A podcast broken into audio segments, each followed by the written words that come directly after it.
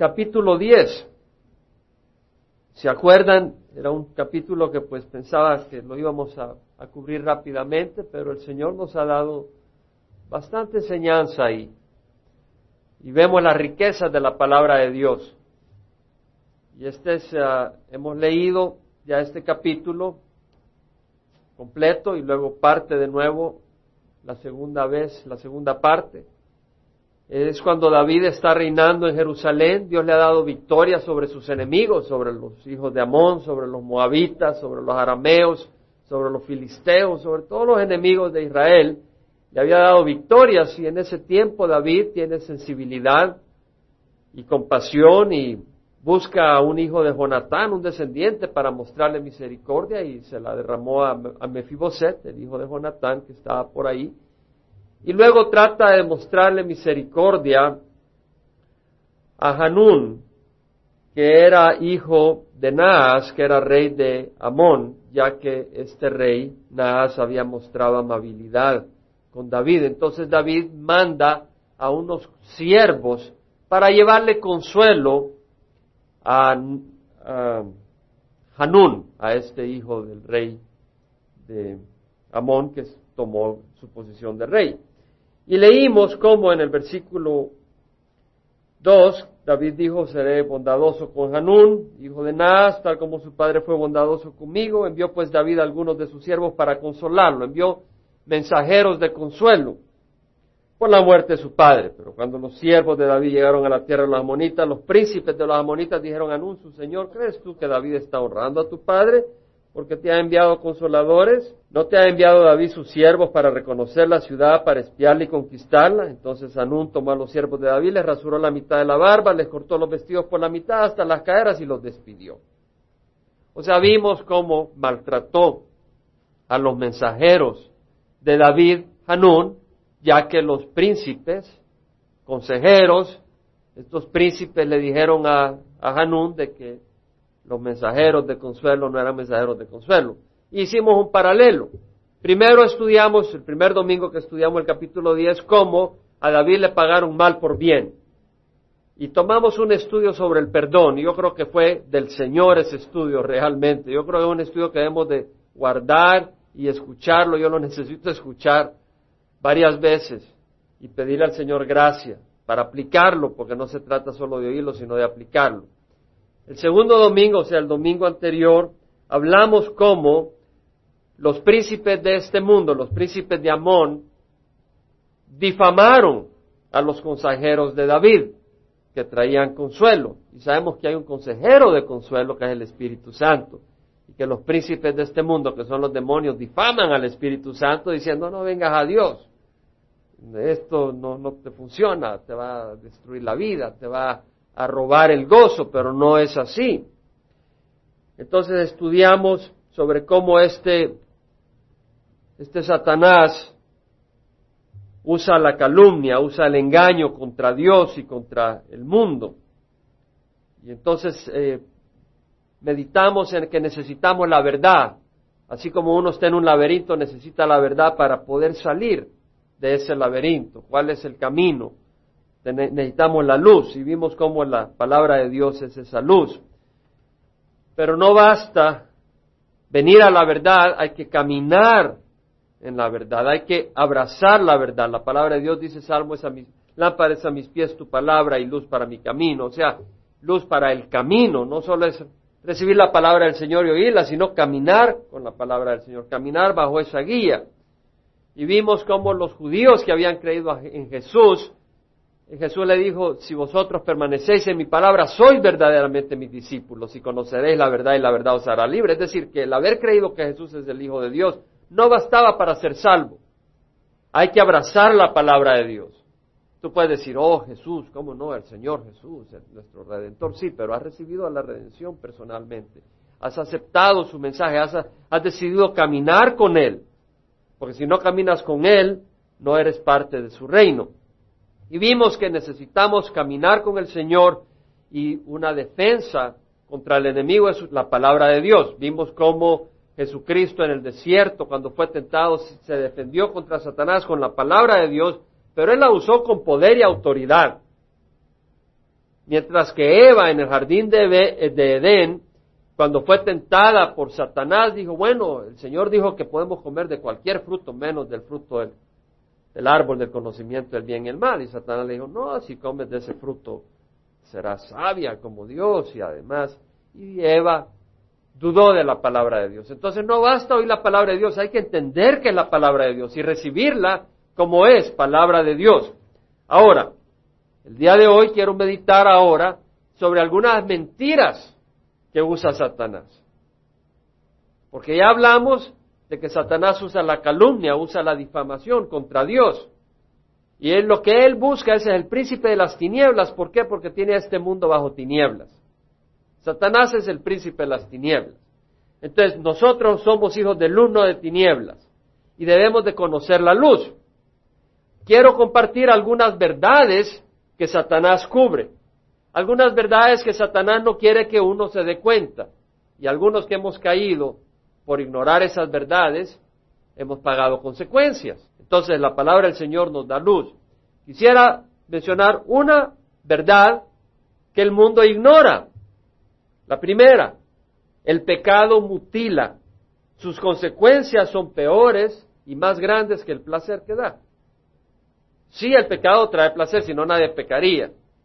Aquellos que se quieren ir de parranda, echarse unas cervezas, unas boquitas, a celebrar. Hay un rato de placer. Pero lo que no te dice Satanás es que las consecuencias son mucho más grandes que el placer que te da. Esa es una verdad. Tú la creas o no la creas, es una verdad. Entonces tú puedes programar tu mente. Ahora tú dices, no, yo me voy a salir con las mías. Tal vez no lo dices, pero tú piensas que te vas a salir con las tuyas. La palabra del Señor dice, tened por seguro que vuestro pecado os alcanzará. Es decir, si tú juegas con la desobediencia a Dios, juegas con el pecado, te va a alcanzar tarde o temprano.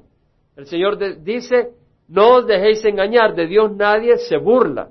No os dejéis engañar. ¿Quién es el que busca engañarte? Satanás. De Dios nadie se burla. Lo que el hombre siembra, eso segará. Si tú siembras trigo, vas a sembrar, vas a cosechar trigo, no papas. Si siembras manzanas, no vas a cosechar melones. Todo lo que el hombre siembra, eso segará. Si siembras para la carne, de la carne cosecharás corrupción, pero si siembras al Espíritu, del Espíritu cosecharás vida eterna. Esa es una verdad, esa no es mi verdad. Esa es una verdad de Dios. A mí no se me pudieran ocurrir estas cosas, estas son verdades eternas. Eso es lo hermoso que nosotros tenemos la palabra de Dios. Es hermoso. Le damos gracias a Dios por su palabra. El pecado trae consecuencias. Proverbios 6, 27, 28 dice, ¿puede un hombre poner fuego en su seno sin que arda su ropa? Póntete a pensar, ¿puedes tú agarrar fuego y ponértelo en los brazos sin que arda tu ropa? Es estúpido pensar que no va tu ropa. ¿Puede un hombre poner fuego en su seno sin que arda su ropa? ¿O puede caminar un hombre sobre carbones encendidos sin que se quemen sus pies? O tú vas a un lua lua, allá a la playa, y te quieres hacer el macho y vas a caminar descalzo sobre carbones encendidos para que todas las muchachas digan, wow, wow. Vas a dar de gritos, no de felicidad, sino porque te estás quemando los pies. Y te vas a quemar los pies y no te van a admirar, sino te van a decir que eres un tonto. Pero el mundo celebra cuando hacemos esto. Es decir, no literalmente quemándonos los pies, pero cometiendo adulterio, fornicación, robo, codiciando, avaricia, todo eso está bien ante los ojos del mundo. Y te celebra, eres macho, mira, te llevaste esta muchacha o te engañaste a esta jovencita. Terrible el mundo, realmente es malo. Proverbios 6:32 dice, el que comete adulterio no tiene entendimiento, destruye su alma el que lo hace, ya sea adulterio o fornicación, dice, destruye su alma. Hermanos, esta es la palabra de Dios. Quiere decir de que cuando nosotros procedemos, vamos a su destruir. La palabra de Dios es la palabra de Dios. There is no way out. No hay salida. Proverbios 7 dice, versículo 1, Hijo mío, guarda mis palabras, atesora mis mandamientos contigo. Es decir, la palabra de Dios es un tesoro. Yo ya hubiera querido conocer la palabra de Dios pequeño. No solo haber leído un poco, sino realmente haber tenido el espíritu para entenderla. Y recibir estas palabras las hubiera atesorado. Ya no bajo un sistema legalista, no hagas esto, no hagas lo otro, porque ahí no hay poder. Pero cuando recibes el Espíritu Santo hay poder para no hacer esto y no hacer lo otro y abrazar la palabra de Dios. Dice, guarda mis mandamientos y vivirás, y mi enseñanza como la niña de tus ojos, átalo a tus dedos, escríbelo en las tablas de tu corazón. Di a la sabiduría, tú eres mi hermana, y llama a la inteligencia tu mejor amiga, para que te guarden de la mujer extraña, de la desconocida que lisonjea con sus palabras. Hermanos, hermanos, cuidémonos, cuidémonos por más feo y viejo que seas, cuídate, porque el mundo es malvado. Entonces, mira lo que dice el versículo 22 de esta persona, el 21, de esta persona que cae en sus trampas. Al instante la sigue a la mujer esta eh, alborotadora, como va el buey al matadero, como uno en grillos, en cadenas, al castigo de un necio, hasta que una flecha le traspasa el hígado como el ave que se precipita en la trampa y no sabe que esto le costará la vida.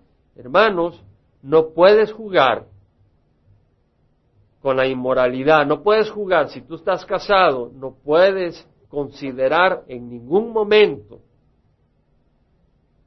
nada excepto tu esposa. Y si no estás casado, no puedes considerar en ningún momento nada excepto que Dios te dé una pareja en su debido tiempo si no trae destrucción. Entonces, uno, el pecado mutila, sus consecuencias son tremendas, destruyen, además te lleva al, infierno.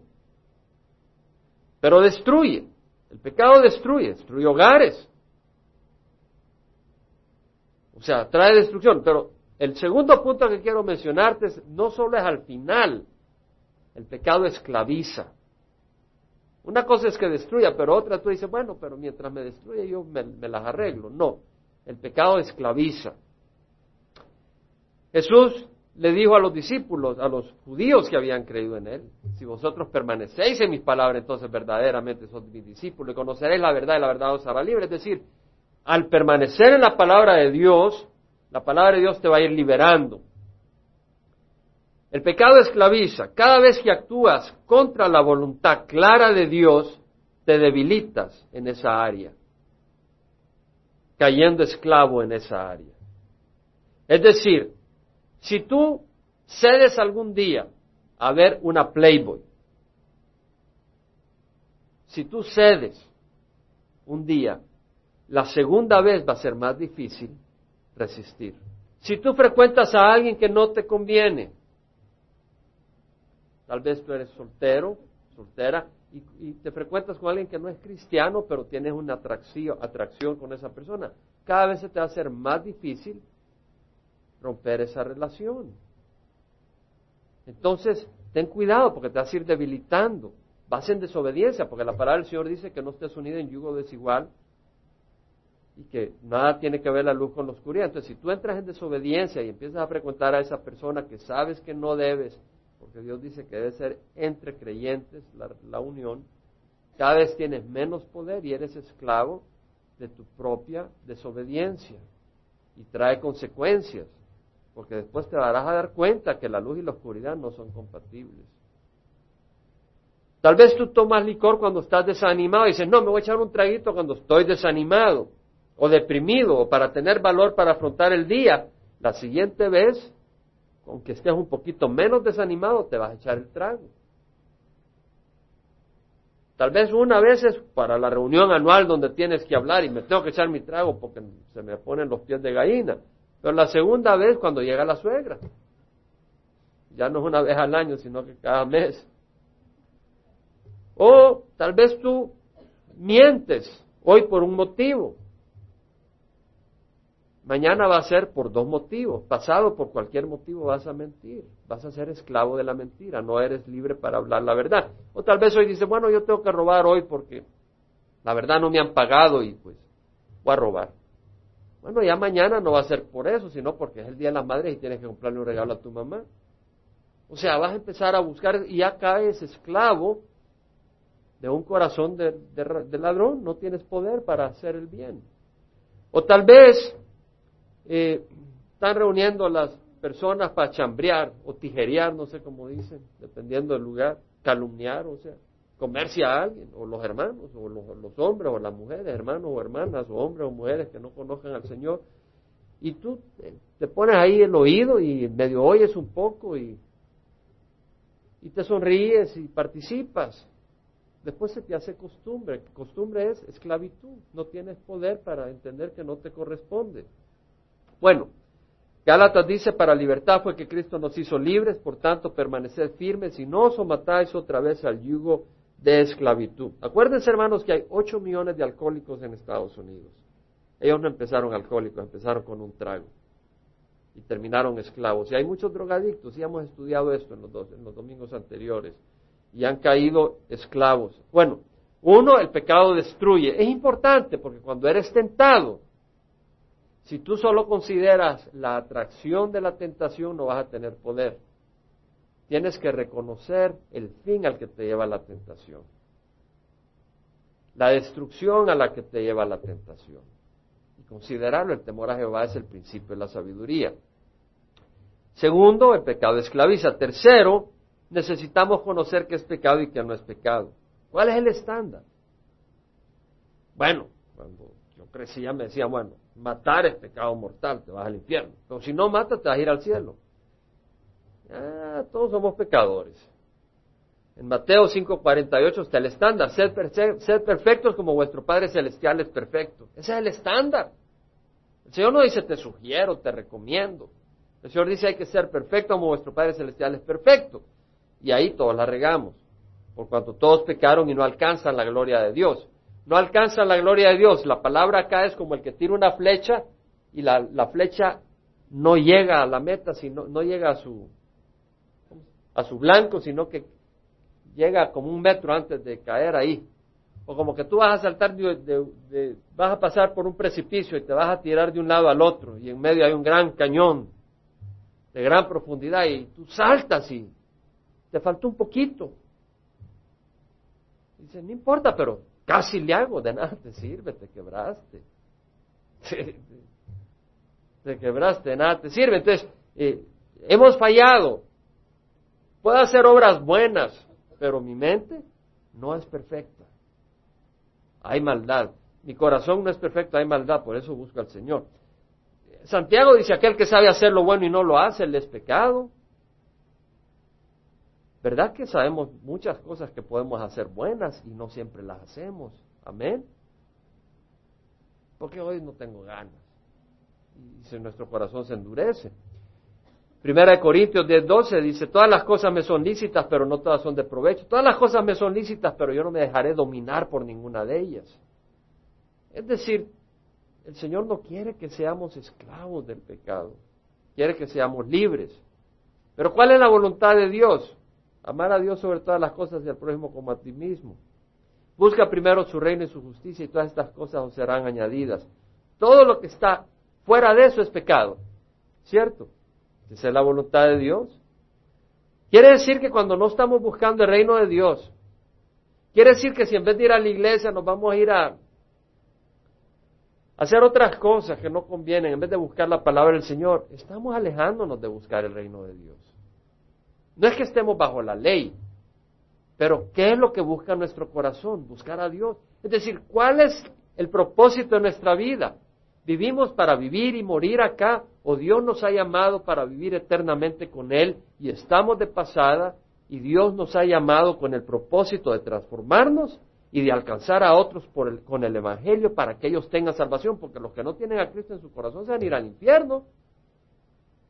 Entonces entendemos que hay un propósito. Y si hay un propósito, hay un llamado, ya no vivir para nosotros, sino vivir para Cristo. Entonces, cuando hacemos cosas que no tienen que ver con el vivir para... Ah, ¿Quiere decir que no vas a trabajar? Claro que vas a trabajar. Tienes que trabajar para alimentar a tu familia. Esa es la voluntad de Dios, que muestres amor a tu familia, proveyendo para tu familia. O ya no voy a cocinar. No, esa es tu, la voluntad de Dios, que tú eh, sirvas en tu hogar, cuides a tus hijos, a tu esposo. no sé, decir, tú sabes, Dios te pone las responsabilidades. Ahora, necesitamos entender de que hay fuentes que interfieren con hacer la voluntad de Dios. El no hacer la voluntad de Dios es que, hermanos, es pecado. Ahora, hay fuentes que interfieren con que hagamos la voluntad de Dios y es bueno conocerlas. Una es el mundo. Es una fuente de tentación, tentación, o sea, tentación a no hacer la voluntad de Dios. El mundo. Primera de Juan 1, 15, 17 dice el Señor, no améis al mundo ni las cosas que están en el mundo. Si alguno ama al mundo, el amor del Padre no está en él. No quiere decir a las personas, quiere decir el sistema, las cosas de este mundo. Porque todo lo que hay en el mundo, la pasión de la carne, la pasión de los ojos y la arrogancia de la vida, no provienen del Padre, sino del mundo. Bueno, el mundo está lleno de engaño, hermanos. Y los jóvenes son más rápidos para caer. ¿Por qué? Porque ven todo con luces, ¿no? Y entonces son atraídos todo suena bonito, vamos a ir a la discoteca y vamos a hacer esto y vamos a hacer lo otro, y hay una cantidad de engaño. Pero el mundo está lleno de engaño.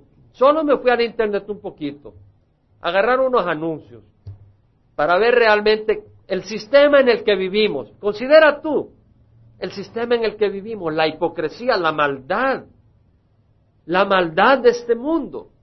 Agarré un par de anuncios, solo puse unas palabras claves.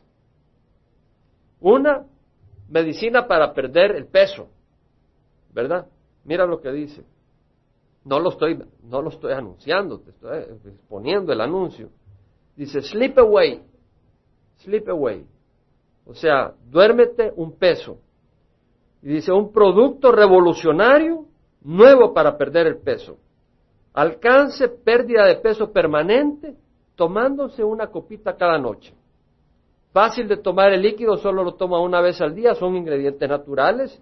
Y lo increíble de este producto de pérdida de peso es que ha quitado la llave al secreto para perder el peso, todo el peso que usted quiera, de una manera segura, natural y rápida, sin hacer dieta, sin tener hambre y sin hacer ejercicio. ¿Cómo? Solo tómese 15 mililitros de Sleep Away cada noche con 8 onzas de agua. Qué mentira, ¿no? ya te dicen cuánto cuesta. Y 30 y no sé por ahí el, el botecito, 29.99 cada botellita. ¿Cómo puede ser el mundo así? ¿Por qué, permitimos, ¿Por qué permite la sociedad esto? Que alguien diga estas cosas y venda un producto con esa mentira, que sabemos que es mentira. ¿Cómo vas a creer que te vas a tomar 15 mililitros, no haces ejercicio, no haces dieta y pierdes 100 libras, 200 libras? Pero ese es el mundo. El mundo es un mundo de engaño. Agarro otra. Un producto. Y eso no creo que me pase todo el día en la computadora. Fue una hora. Pero traté de seleccionar lo que era apropiado para presentar acá. Bueno, puedo presentar todo lo que sale. El segundo producto que agarré se llama Amur Devil. Y te presentan a un diablo y una botellita. Y dice Amur Devil. ¿Qué quiere decir amor? Es amor en francés o no sé. Y devil, pues diablo. Y dice, es una poción de amor poderosa con feromena. ¿Ferómenas? ¿Cómo se dice en español? Feromenas, ¿verdad? Y dice, si usted está buscando crear un romance extremo o un deseo sexual en el sexo opuesto, considere amor débil con feromenas humanas. Los hombres han reportado que las mujeres se han ido fuera de su camino para complacerles ¿Quiere usted un tratamiento presidencial? ¿Está dispuesto a cambiar su alma por el diablo? ¿Por la felicidad sexual? O mejor, ¿por qué no simplemente obtiene Amur Devil? Un mejor negocio. Amur Devil es la inspiración del químico Miguel Vie, perfumador para MC Marble Company, que ha diseñado una nueva fragancia que promueve pensamientos de amor, romance y sexo. Eso es lo que es el mundo. ¿Tú crees que una persona que está buscando una pareja, esto realmente le va a dar? ¿O, tú crees que la sexualidad, como Dios la, diseñó, haya su máxima expresión en un comportamiento egocentrista, egotista, fuera del verdadero amor a la persona, sino de obtener una excitación fisiológica que a eso se reduce la sexualidad del hombre, estamos muy mal. Ese es el anuncio. Otro anuncio, el poder está dentro de ti, un libro por 12.95. Aprende a escuchar y a confiar en tu voz interna. Ama al niño dentro de ti. Deja que tus verdaderos sentimientos salgan afuera. Suelta tus temores de envejecerte. Permite recibir prosperidad. Solo compra esta revista por 12.95 para tener los secretos. Es un gran engaño. Pero este, esto es lo que te anuncian. El otro, Love Your Body, ama tu cuerpo. Este es un set de tres libros de Luis Hay. El libro enfoca en producir autoestima. Bueno, el Señor nos dice que produzcamos autoestima. Dice, ama tu prójimo con mismo, porque el Señor sabe que nos amamos. No más te, no más te levantas en la mañana donde vas al espejo, a peinarte. Si no te amara, no te tratarías de... Si te dice, te ves mal, te escondes. Es decir, ya nos amamos, lo que pasa es que nos amamos demasiado. Nos amamos a tal nivel que estamos distorsionados, hay un desbalance. El otro, y esto lo menciono porque pues he, interactuado con alguien de la congregación y hablamos un poco sobre el pensamiento positivo, pero quiero mencionarlo. Aparece este anuncio, dice, Think Positive. Me acuerdo una amiga en Edwards, donde yo trabajaba, y esta persona tuvo cáncer. Yo le compartí el Evangelio y respondió positivamente al Evangelio, pero cayó dentro de este grupo donde tú visualizas tu sanidad. Es visualización y con pensamientos de esa manera. Y ella quiso ser parte del grupo de oración que teníamos en la compañía, tenía un pequeño grupo de oración. Nos reuníamos unas seis, siete, ocho personas todos los miércoles.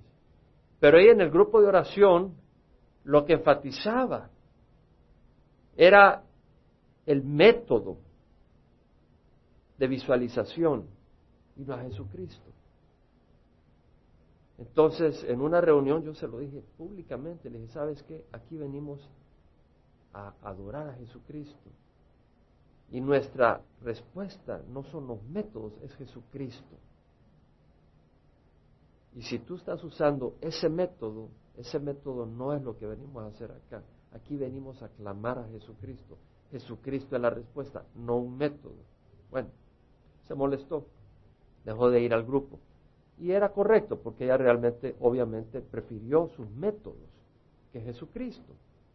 No sé qué pasó de ella. Pero este anuncio del 24 de julio del 2001 dice, Positive thinking, pensamiento positivo, realmente te puede hacer saludable. Una actitud optimista puede hacer maravillas para la recuperación de los pacientes. De acuerdo a los investigadores que investigaron 16 estudios observaron a las actitudes de pacientes hacia la salud. Los estudios duraron 30 años y observaron a las actitudes de pacientes después de cirugía.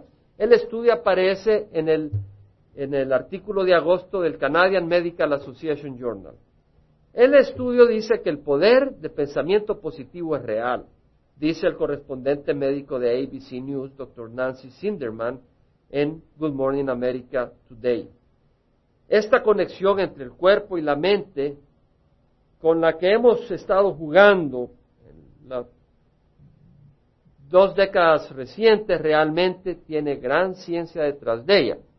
Ahora, lo que quiero mencionarte es que hay una línea delicada entre pensar positivamente y abrazar un método de pensamiento positivo. Hay una línea dedicada entre pensar positivamente y usar el positive thinking como el centro para nuestro bienestar. Tenemos que tener cuidado, tenemos que tener mucho cuidado. Ah, Jesucristo es la solución, únicamente. Jesucristo y su palabra. Otro artículo, dice una workshop de audiocassettes, o sea, un taller de audiocassettes. El título es El secreto de vivir la vida perfecta, por Diane Spot. Dice, imagínate vivir la vida perfecta cada día de ahora en adelante, no estrés, no temor, no enojo, no importa cuáles sean las circunstancias que tú encuentres, experimenta la magia de estar vivo y vivir una vida llena de gozo y posibilidades. Descubre el secreto de vivir una vida perfecta, una verdad simple pero profunda que una vez internalizada te transformará de manera de cómo tú piensas sobre tu experiencia en el mundo. Bueno, yo creo que el único que conoce la vida perfecta es Jesucristo. Pero te están dando un libro para que tú ya no tengas estrés, no tengas anger, enojo, nunca temor, independiente de las circunstancias. No es un libro, hermanos. No es un libro. Es importante. No es la psicología, no son métodos, es Jesucristo. Y tenemos que cuidarnos con la doctrina sana. Satanás va a confundir la doctrina. Y eso lo leemos en 2 Timoteo 4, versículo 3 dice, vendrá tiempos cuando no soportarán la sana doctrina, es decir, el enemigo va a bombardearnos con doctrinas falsas. Dice, sino que teniendo comezón de oídos acumularán para sí maestros conforme a sus propios deseos y apartarán sus oídos de la verdad y se volverán a mitos. Nosotros tenemos que tener cuidado cuando oímos corrientes. El mundo trae engaño, y el mundo es una fuente de tentación por sus métodos. ¿Cómo? Te ofrece métodos, no te ofrece a Cristo. No es el poder de la sangre, son métodos. El mundo te ofrece atractivos, fornicación, o en burlarte de otras personas en el trabajo, o mentir, o Thank God Friday, TGIF, es viernes, vamos a celebrar. Pero es un atractivo. No quiere decir que sea Satanás el que te está tentando. Claro que Satanás es el príncipe de este mundo, pero el mundo de por sí te ofrece atractivos. El mundo te ofrece ropa que es indecente a las mujeres, con el propósito de ellas ser admiradas por donde van a la calle o lo que sea. Lo que provoca es la sensualidad, la inmoralidad. O ofrece tal vez algún carro y te dice, con este carro ya llegaste, es un símbolo de poder, un símbolo de éxito. Ya la gente ya anda trabajando para comprarse un Mercedes-Benz, símbolo de poder y de éxito. Es decir, es un engaño, te está tratando de vender arrogancia. Dice, todo lo que hay en el mundo, la pasión de la carne, la pasión de los ojos y la arrogancia de la vida no provienen del Padre, sino del mundo. El mundo es una fuente de tentación. Otra, los demonios. Los demonios existen. Cada uno de nosotros, independiente, consciente o inconsciente, ha tenido alguna interacción con demonios sin darse cuenta. Es decir, los demonios han influenciado en tu vida de alguna manera, han buscado destruirte. Satanás y los demonios son reales. En primera de Tesalonicenses, lees cuando Pablo le escribe, está en Corinto y le está escribiendo a la iglesia de Tesalónica Pablo había estado allá en Macedonia, en Tesalónica, después en Berea, después fue a Grecia en su segundo viaje misionero, después fue a Corinto y de Corinto le escribe, a la iglesia tesalónica. ¿Por qué? Porque la iglesia tesalónica había sido perseguida, había sufrido persecución y Pablo está preocupado que los hermanos en la iglesia tesalónica se hagan para atrás ante el sufrimiento. Cuando Pablo estuvo ahí, los judíos quisieron agarrar a Pablo, pero como no agarraron a Pablo, agarraron a Jasón y lo llevaron y, entonces lo que hicieron fue pidieron una, ¿cómo se llama? Un bond, o sea, una fianza, pidieron una fianza, de manera de que soltaron a Jasón, pero con la única condición que si aparecía a Pablo, le quitaban la fianza a Jasón. Entonces Pablo dijo, pues no puedo regresar a Tesalónica. Me trabó Satanás. Y lo dice, versículo 17, nosotros hermanos separados de vosotros por breve tiempo en persona, pero no en espíritu, estábamos muy ansiosos con profundo deseo de ver vuestro rostro, ya que queríamos ir a veros. Al menos yo, Pablo, más de una vez, pero Satanás nos lo ha impedido. Satanás se puso en la mente de estas autoridades para pedirle fianza, de manera que Jasón pudo salir libre con, bajo fianza, de manera que si aparecía Pablo, entonces impidieron que Pablo regresara a predicar a Tesalónica. Pablo estaba preocupado. Versículo 14 dice, vosotros hermanos viniste a ser imitadores de las iglesias de Dios en Cristo Jesús que están en Judea, porque también vosotros padeciste los mismos sufrimientos. Es decir, la iglesia de Tesalónica sufrió persecución. Capítulo 3, versículo 2 dice, bueno, estábamos preocupados, enviamos a Timoteo, nuestro hermano y colaborador de Dios en el Evangelio de Cristo, para fortaleceros y alentaros respecto a vuestra fe, a, fin de que nadie se inquiete por causa de estas aflicciones, porque vosotros mismos sabéis que para esto mismo hemos sido destinados. Ah, this is not positive thinking.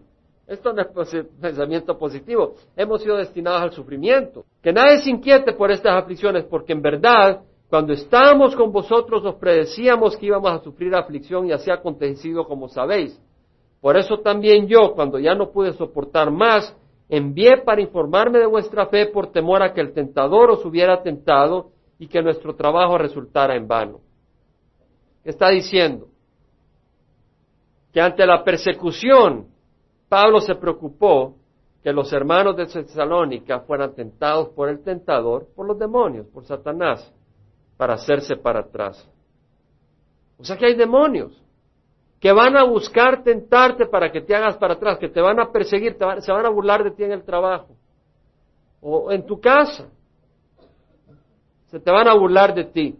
¿Por qué? Porque está buscando que te hagas para atrás. Bueno, en Lucas 8 tenemos la parábola del sembrador. Ya la hemos leído varias veces y la voy a resumir brevemente. Va el sembrador y siembra su semilla y alguna cae sobre el camino y es aplastada y vienen las aves del cielo y se la comen. Otra cae sobre la roca y crece, pero como no hay humedad, pues la raíz sobre la roca pues se seca con el sol rápido y se marchita. Otra semilla cayó sobre tierra con espinos y creció con los espinos y los espinos la aplastaron, la, ahogaron. Y otra cayó sobre tierra fértil y le produjo cien por uno. Y los discípulos dijeron, bueno, que explícanos las parábolas que no entendemos. Dice, bueno, a ustedes se les concede conocer los misterios del reino, pero a los demás no. De manera que vean y no, no, no, no puedan darse cuenta y oigan y no puedan, no, puedan entender. Y le explicó la parábola. Y la parábola era que el que tiraba la semilla, bueno, es el Señor dando la, la palabra de Dios. Y la que cae sobre el camino es aquel que recibe la palabra de Dios en su corazón. La recibe en su corazón, pero dice que viene el demonio y se la roba para que no crea. Quiere decir que hay demonios que ahorita que estamos predicando la palabra van a tratar de quitar la semilla de tu corazón para que no creas. De tu corazón dice la palabra. Quiere decir que ya la has oído. Has ido a oír la palabra o la has escuchado en ese lugar, pero viene el demonio y roba esa semilla. El demonio, un demonio, y te roba esa semilla. Existen, los demonios existen. 1 Pedro 5.8 dice, sed de espíritu sobre, estad alerta, vuestro adversario, el diablo anda como león rugiente buscando a quien devorar. Vuestro adversario, el diablo, hay un diablo, hay un demonio. Santiago 4, 7, 8, someteos a Dios, resistid al diablo y huirá de vosotros resistir al diablo y huirá de vosotros. Quiere decir que hay que resistir a un ser que va a estar insistiendo. Acercaos a Dios y Él se acercará a vosotros. Limpiad vuestras manos, pecadores, y vosotros de doble ánimo, purificad vuestros corazones. Quiere decir que hay un demonio, hay demonios, y tenemos que resistirlo. No solo es el mundo, es decir, tú no puedes decir que cada vez que tienes atractivo por el mundo, bueno, te enciende la televisión y inmoralidad. Tú agarras el periódico y te anuncian ropa, pero lo que te anuncian son personas en manera indecente. Entonces no es así la cosa, no está bien. Efesios dice 4:27, no deis oportunidad al diablo, tampoco deis oportunidad. El mundo es una fuente de tentación contra la voluntad de Dios. Los demonios, sí el mundo, te, hace, te, atrae lo que te ofrece el mundo y tú te vas ahí ciegamente en contra de la voluntad de Dios. Los demonios, ahí hay demonios que están tentándote. Y tercero, nuestra naturaleza, tenemos una naturaleza pecadora. Dios nos ha dado deseos naturales, pero el pecado es el abuso de estos deseos naturales, fuera del plan de Dios. Satanás dispersa engaño y distorsión de deseos naturales. Por ejemplo, es como una columna. Tenemos un edificio y una columna dice, no, yo quiero ser 10 pies por 10 pies de, ancho y de largo porque quiero que me vean. Y la otra dice, no, yo quiero ser 2 centímetros por 2 porque yo soy sílfide y me gusta tener estilo de bailarina. Otra dice, yo quiero ser 10 pies arriba de las demás. Pues el edificio se viene para abajo, tiene que estar todo nivelado. Cuando algo está fuera del plan con que Dios lo ha diseñado, trae catástrofe. El descanso es un deseo natural. Pero el ocio, la pereza, el desperdicio del tiempo, esa es una distorsión de ese deseo de descanso. El, querer no tener temor, el, el estar libre de presión, el desear estar libre de temor, está bien. Pero el tener que recurrir al alcohol en vez de a la oración y a las drogas está mal. Dios ha permitido esa preocupación para que tú vengas a Cristo. Pero si tú usas esa, esa oportunidad y la usas para alcohol y drogas, vemos que Satanás ha distorsionado. O el sexo. El sexo fue en el matrimonio, en un matrimonio cristiano, es donde tiene su máxima expresión. La intimidad en un matrimonio, donde el hombre ama a su esposa y la mujer ama a su esposo. No estamos hablando simplemente tiene un deseo o quiere manipular a la otra persona, sino que hay un amor verdadero como Dios lo enseña. Entonces, tiene una plenitud de mejor expresión y disfrute dentro del matrimonio cristiano. No fuera del matrimonio cristiano, el homosexualismo y la pornografía son desviaciones. Tú tal vez le preguntas a homosexual si siente placeres y te va a decir siento placeres, pero es una desviación, es, una, es un nivel muy abajo y además enfermizo y que lleva a la destrucción. O tal vez la salud. Todos tenemos deseo de tener una buena salud, pero si llegas a tener una obsesión y, bueno, yo no digo que no tomes vitaminas. Toma vitaminas, es necesario. Pero tampoco podemos estar a un nivel donde todo es una obsesión por nuestra salud. O queremos afecto, deseamos tener valor, ser útil. Pero ten cuidado que tú te vuelvas el centro de tu vida, egocéntrico, una idolatría, el narcisismo. No te pasas viendo en el espejo. A ver, O todos nacemos con un instinto de adorar a, nuestro Creador, pero tú lo puedes desviar y adorarte a ti. Tú eres el centro de tu vida. Dice el Señor, andad por el Espíritu y no cumpliréis el deseo de la carne. El deseo de la carne es contra el Espíritu y el Espíritu contra la carne. Se oponen el uno al otro de manera que no podéis hacer lo que decíais. Estamos en una lucha. El mundo está agresivo, buscando atraerte para que no hagas la voluntad de Dios. Satanás y sus demonios están luchando activamente día y noche para que no hagas la voluntad de Dios. Y tu carne es pecadora. La mía es pecadora. Por eso la salvación no consiste en nuestras obras, sino en aceptar a Cristo. Por más obras que hagas, ¿tú crees que dejas de ser egoísta? Siempre hay egoísmo. Por más obras que hagas, no vas a dejar de perder el temperamento más de alguna vez. La condición, el corazón malvado todavía está ahí. Tal vez quiero mencionar dos tipos de pecado. No digo mortales y veniales. Todos los pecados, todo lo que es contra la voluntad de Dios nos separa de Dios. Pero quiero mencionar dos tipos para los cristianos. Hay un pecado que es voluntario. Tú puedes decir, yo voy a desobedecer y voy a cometer adulterio. Tú no cometes adulterio por accidente. Tú cometes adulterio cuando decides hacerlo. Tú no puedes decir, ay, robé por accidente. Se me metió la mano con la billetera del vecino. No sé cómo se le metió a la bolsa y después me metió en la... No, no. Tú lo hiciste. No fue accidente. Hay pecado voluntario. Mira lo que dice el Señor con el pecado voluntario, 1 Corintios 6. Tú dices, bueno, yo recibí a Cristo en la cruzada de fulano. Mira lo que dice, 1 Corintios 6, 9. ¿No sabéis que los injustos no heredarán el reino de Dios? No os dejéis engañar. Ni los inmorales, ni los idólatras, ni los adúlteros, ni los afeminados, ni los homosexuales, ni los ladrones, ni los ávaros, ni los borrachos, ni los difamadores, ni los estafadores heredarán el reino de Dios. Wow, pero, pero yo recibí a Cristo. Dice, hey, mira, si tú eres adúltero, tú puedes decir que recibiste a Cristo. Pero si tú eres adúltero, no, José, no, güey, José, tú no entras al reino de Dios.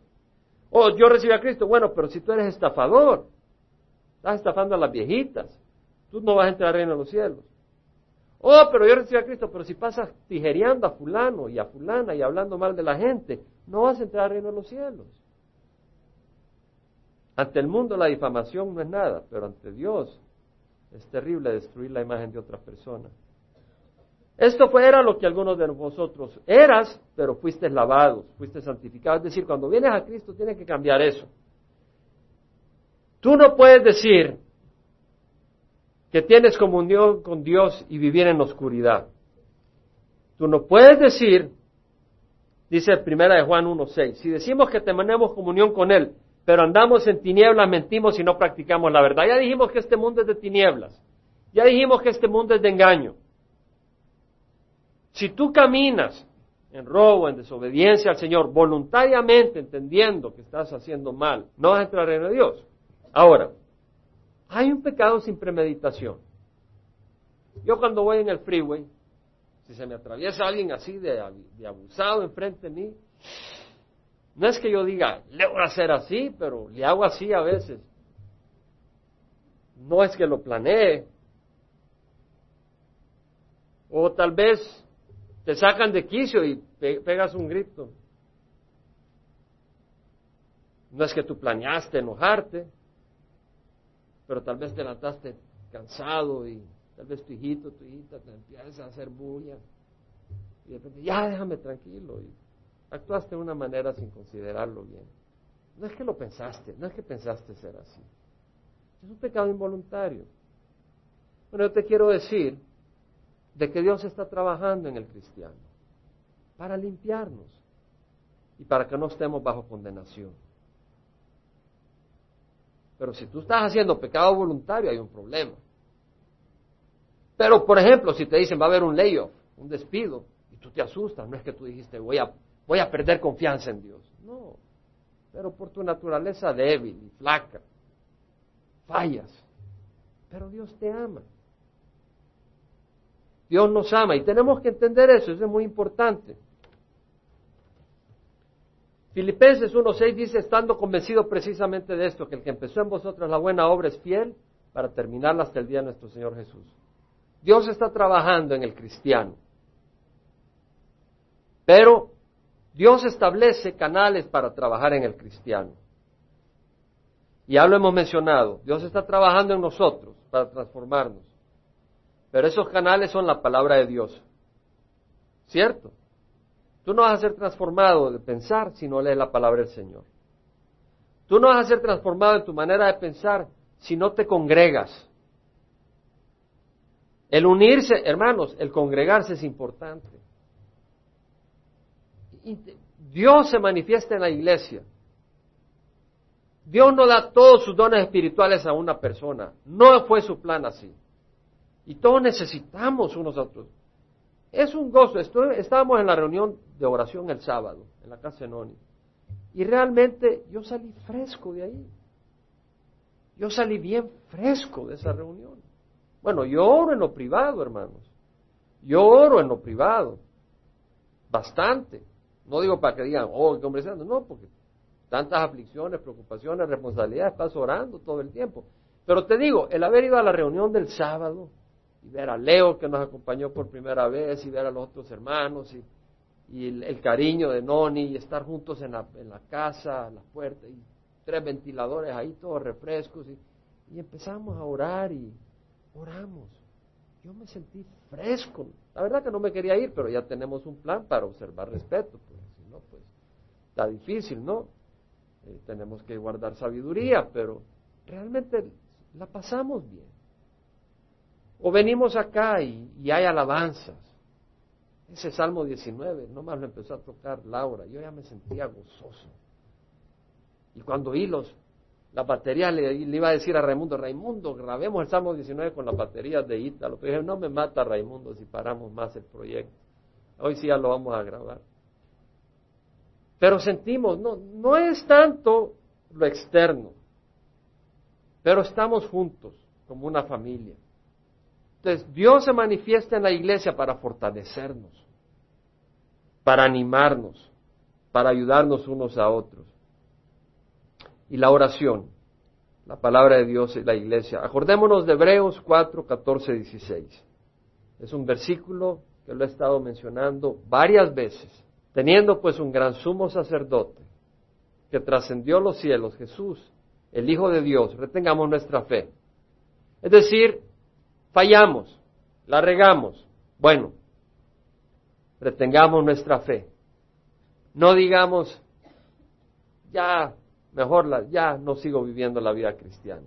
No, retén la fe. Tenemos un gran sumo sacerdote. No un sumo sacerdote que no pueda compadecerse de nuestras debilidades, sino uno que fue tentado en todo como nosotros, pero sin pecado. Nuestro Señor se compadece de nuestras debilidades. Tal vez la regamos, tal vez la fallamos aquí, allá, tú sabes en dónde, no voy a decir en dónde, tú puedes llenar el renglón. Tenemos un gran sumo sacerdote. Luego dice, por lo tanto, acerquémonos con confianza al trono de gracia para que recibamos misericordia y hallemos gracia para la ayuda oportuna. Entonces, hermanos, yo les invito a meditar que el pecado destruye, mutila. Cuando seas tentado a desobedecer a Dios, acuérdate que el pecado destruye y mutila. Oh, aquí vemos a Osvaldo, vemos a Raimundo, vemos a Ítalo, y tú crees, bueno, estos hermanos van a caminar recto. Ningún hombre puede estar parado si Cristo no lo detiene. Ningún hombre. Ni Chuck Smith, ni Reese, ni Greg Laurie. Si Cristo no te detiene, tú eres capaz de hacer las estupideces más grandes que te puedas imaginar. Tú y yo. Necesitamos al Señor. Dependemos del Señor. Entonces, hagamos nuestra parte. Nuestro Dios nos ama. El pecado destruye. Seamos sabios. Uno, destruye, mutila. Dos, esclaviza. Si hay alguna área en tu vida donde estás débil, y todos tenemos áreas donde lo renqueamos, ¿no? Alguna área u otra, no sé. No me mires a mí, tú considera con Dios. ¿Hay alguna área en tu vida Tal vez eres impaciente. O tal vez tienes problemas con la lengua. O tal vez tienes debilidad en esto, en lo otro. Tú, tú llena. O ambicionas cosas. ¿Qué es idolatría? Cualquiera que sea el área débil, el Señor está dispuesto, si confesamos nuestros pecados, Él es fiel y justo, para perdonar nuestros pecados y limpiarnos de toda injusticia. Él nos perdona. 1 Juan 2.1 a 2 dice, hijitos míos, os escribo estas cosas para que no pequéis. Y si alguno peca, todas la fallamos. Abogado tenemos para con el Padre a Jesucristo el justo. Él, es mismo, él mismo es la propiciación por nuestros pecados, es el pago, no solo por los nuestros, sino también por los del mundo entero. Entonces, acordémonos que si hemos recibido a Cristo, Él nos perdona de toda maldad. Él nos perdona. Pero estemos en guardia de no desobedecer voluntariamente, porque el pecado destruye, el pecado esclaviza. Y todo aquello que va en contra de la voluntad de Dios es pecado. Y además queremos ser santificados, queremos caminar en el camino del Señor, queremos ser moldeados a la imagen del Señor. Entonces, si queremos, si somos hijos de Dios, vamos a hacer nuestra parte. ¿Cómo? Estudiando la palabra, leyendo la palabra, congregándonos, orando. Vamos a pararnos. Padre Santo, venimos ante ti, Señor, consciente de que te necesitamos, Señor consciente, Padre Santo, que necesitamos tu palabra, necesitamos tu espíritu, Señor, tu amor. Padre, derrama tu Santo Espíritu para que busquemos de ti. Derrama tu Santo Espíritu para que odiemos el pecado, Señor. como dice tu palabra en Romanos 12, que el pecado, que el, que el amor sea sin hipocresía, aborreciendo lo malo y aplicándonos a lo bueno.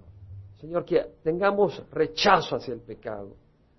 Abre nuestros ojos para entender lo que es el pecado, el costo que implicó para ti dar tu vida en la cruz por nosotros, por nuestros pecados. Ayúdanos a rechazar el pecado. Ayúdanos a rechazar todo lo que va en contra de tu voluntad. No nos dejes caer en tentación. Padre, si hay alguien aquí que está con un espíritu de condenación, Señor, que ahí tú se lo levantes, que a esa persona te pida perdón y, y pueda saber que por tu sangre somos salvos.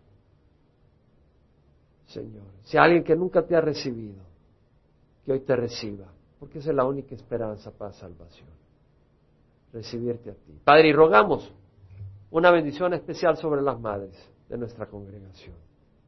Padre, derrama tu espíritu de sabiduría, de humildad, de amor, de bondad, de fortaleza, de fidelidad.